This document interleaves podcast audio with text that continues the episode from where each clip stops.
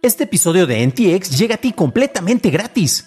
Pero si quieres pagar y ayudarnos a continuar con este programa y además recibir episodios sin publicidad, ¿quiénes somos para limitarte?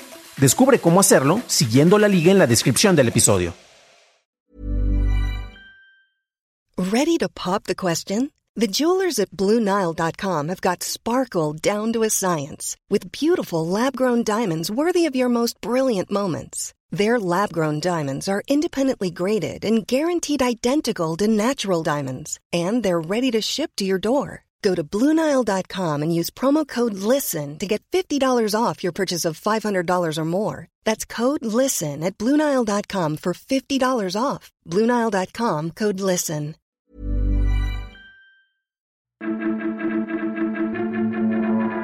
Elon Musk va a juicio, Twitter cierra su API y el metro de la Ciudad de México funciona gracias a WhatsApp.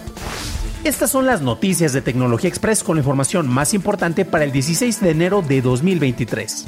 En los últimos días, algunos clientes de Twitter desarrollados por terceros experimentaron interrupciones y los usuarios vieron mensajes de error relacionados con la API de Twitter. Ni la cuenta de soporte de Twitter ni su CEO, Elon Musk, han comentado sobre el tema. Por su parte, The Information reporta que, según un mensaje de Slack interno de un ingeniero senior de software del pajarito azul, las suspensiones de aplicaciones de terceros son intencionales.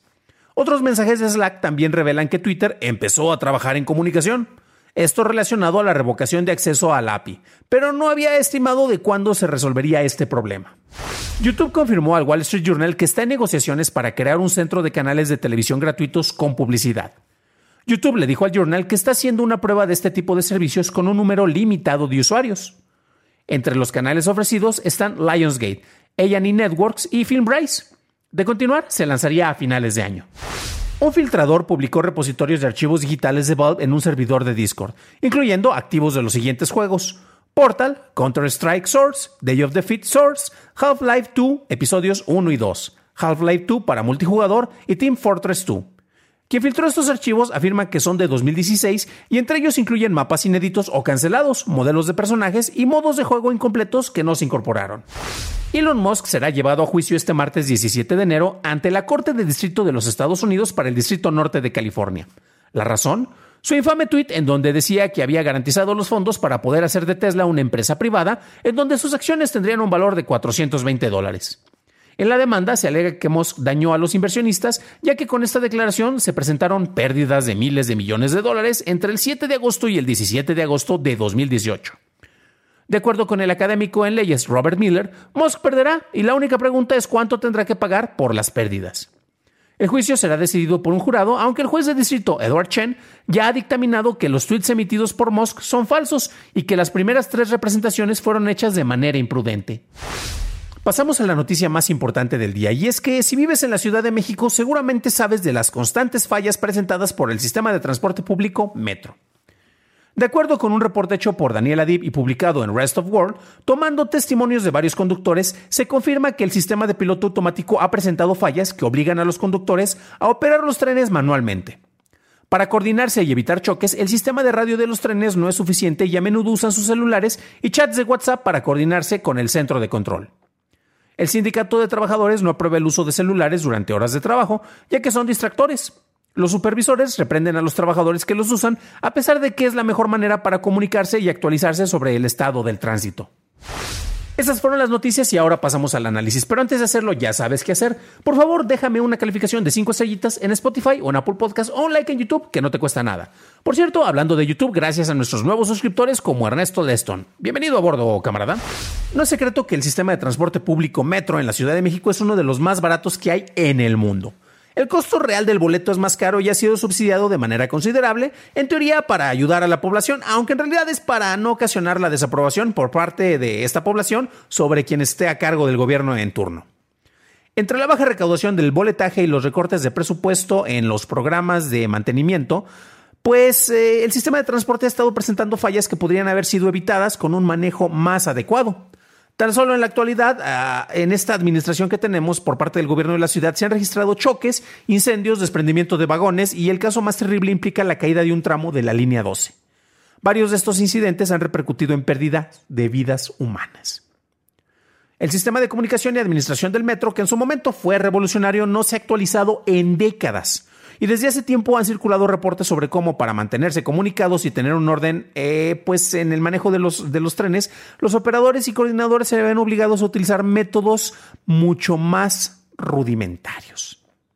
En el reportaje más reciente se ve como una herramienta menos sofisticada pero más popular, como es el caso de WhatsApp, se ha puesto como un medio necesario para la comunicación de los conductores, los cuales usan sus teléfonos personales y estos se comunican e incluso tienen grupos de WhatsApp y hasta chats también en Facebook para pasarse la información y tener un manejo de coordinación. Esto, ojo, porque no es coordinado por, eh, perdón, no es aprobado por los supervisores, pero entre confrontar una reprimenda porque estás usando el celular en horas de trabajo o mantenerte con vida, tanto tú como tus pasajeros, gracias al uso del celular, creo que no hay gran punto de discusión.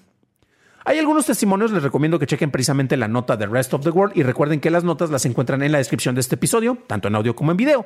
Y de acuerdo con Alfredo Pérez Varela, que es un ingeniero que trabajó en la construcción de cuatro de las doce líneas del sistema de transporte subterráneo, esto entre 1987 y 1990, pues Alfredo comentó que el sistema de piloto automático del metro, si se mantiene de manera correcta, es más seguro que un manejo manual. De acuerdo con sus palabras, él nos está diciendo que este tipo de acciones nunca ocurrieron porque todo funcionó automáticamente. Y además dijo que si siguen ocurriendo estas fallas es porque no se han mantenido adecuadamente. Entre los sistemas de detección automática estaba el manejo de proximidad. Con este los trenes pueden detectar a otros y evitar los choques. Ahora los operadores que originalmente fueron contratados para detener manualmente un tren en caso de una falla del piloto automático deben de participar en las operaciones con mucha mayor frecuencia. Los trenes circulan a una velocidad promedio de 70 kilómetros por hora aproximadamente, pero en caso de que el piloto automático presente fallas, son los operadores quienes tienen que meter mano y de manera manual deben de reducir la velocidad a la mitad para evitar un descarrilamiento. Como gran parte de las operaciones se hacen de manera manual, es que es necesario tener un manejo de comunicación efectiva entre los operadores y el sistema de radio, que es como se deberían de estar comunicando, pues ha sido insuficiente. Es deprimente que no haya una inversión adecuada en el mantenimiento de un sistema de transporte vital para una ciudad del tamaño de la Ciudad de México. A esto podemos agregar que es necesario un incremento en el costo del boleto y la correcta implementación de este dinero para ofrecer primero un mantenimiento adecuado y después mejorar el sistema, garantizando antes que nada la seguridad de los usuarios. Para una revisión más a detalle en inglés, visita dailytechnewshow.com en donde encontrarás notas y ligas de interés. Y si quieres saber sobre cómo otros funcionarios del gobierno usan WhatsApp, revisa nuestro episodio 150 en donde hablamos sobre cómo Marcelo Ebrard usa la plataforma para posicionarse antes de que haya una campaña de candidatura oficial. Eso es todo por hoy, gracias por tu atención y nos estaremos escuchando en el siguiente programa. Deseo que tengas un increíble inicio de semana.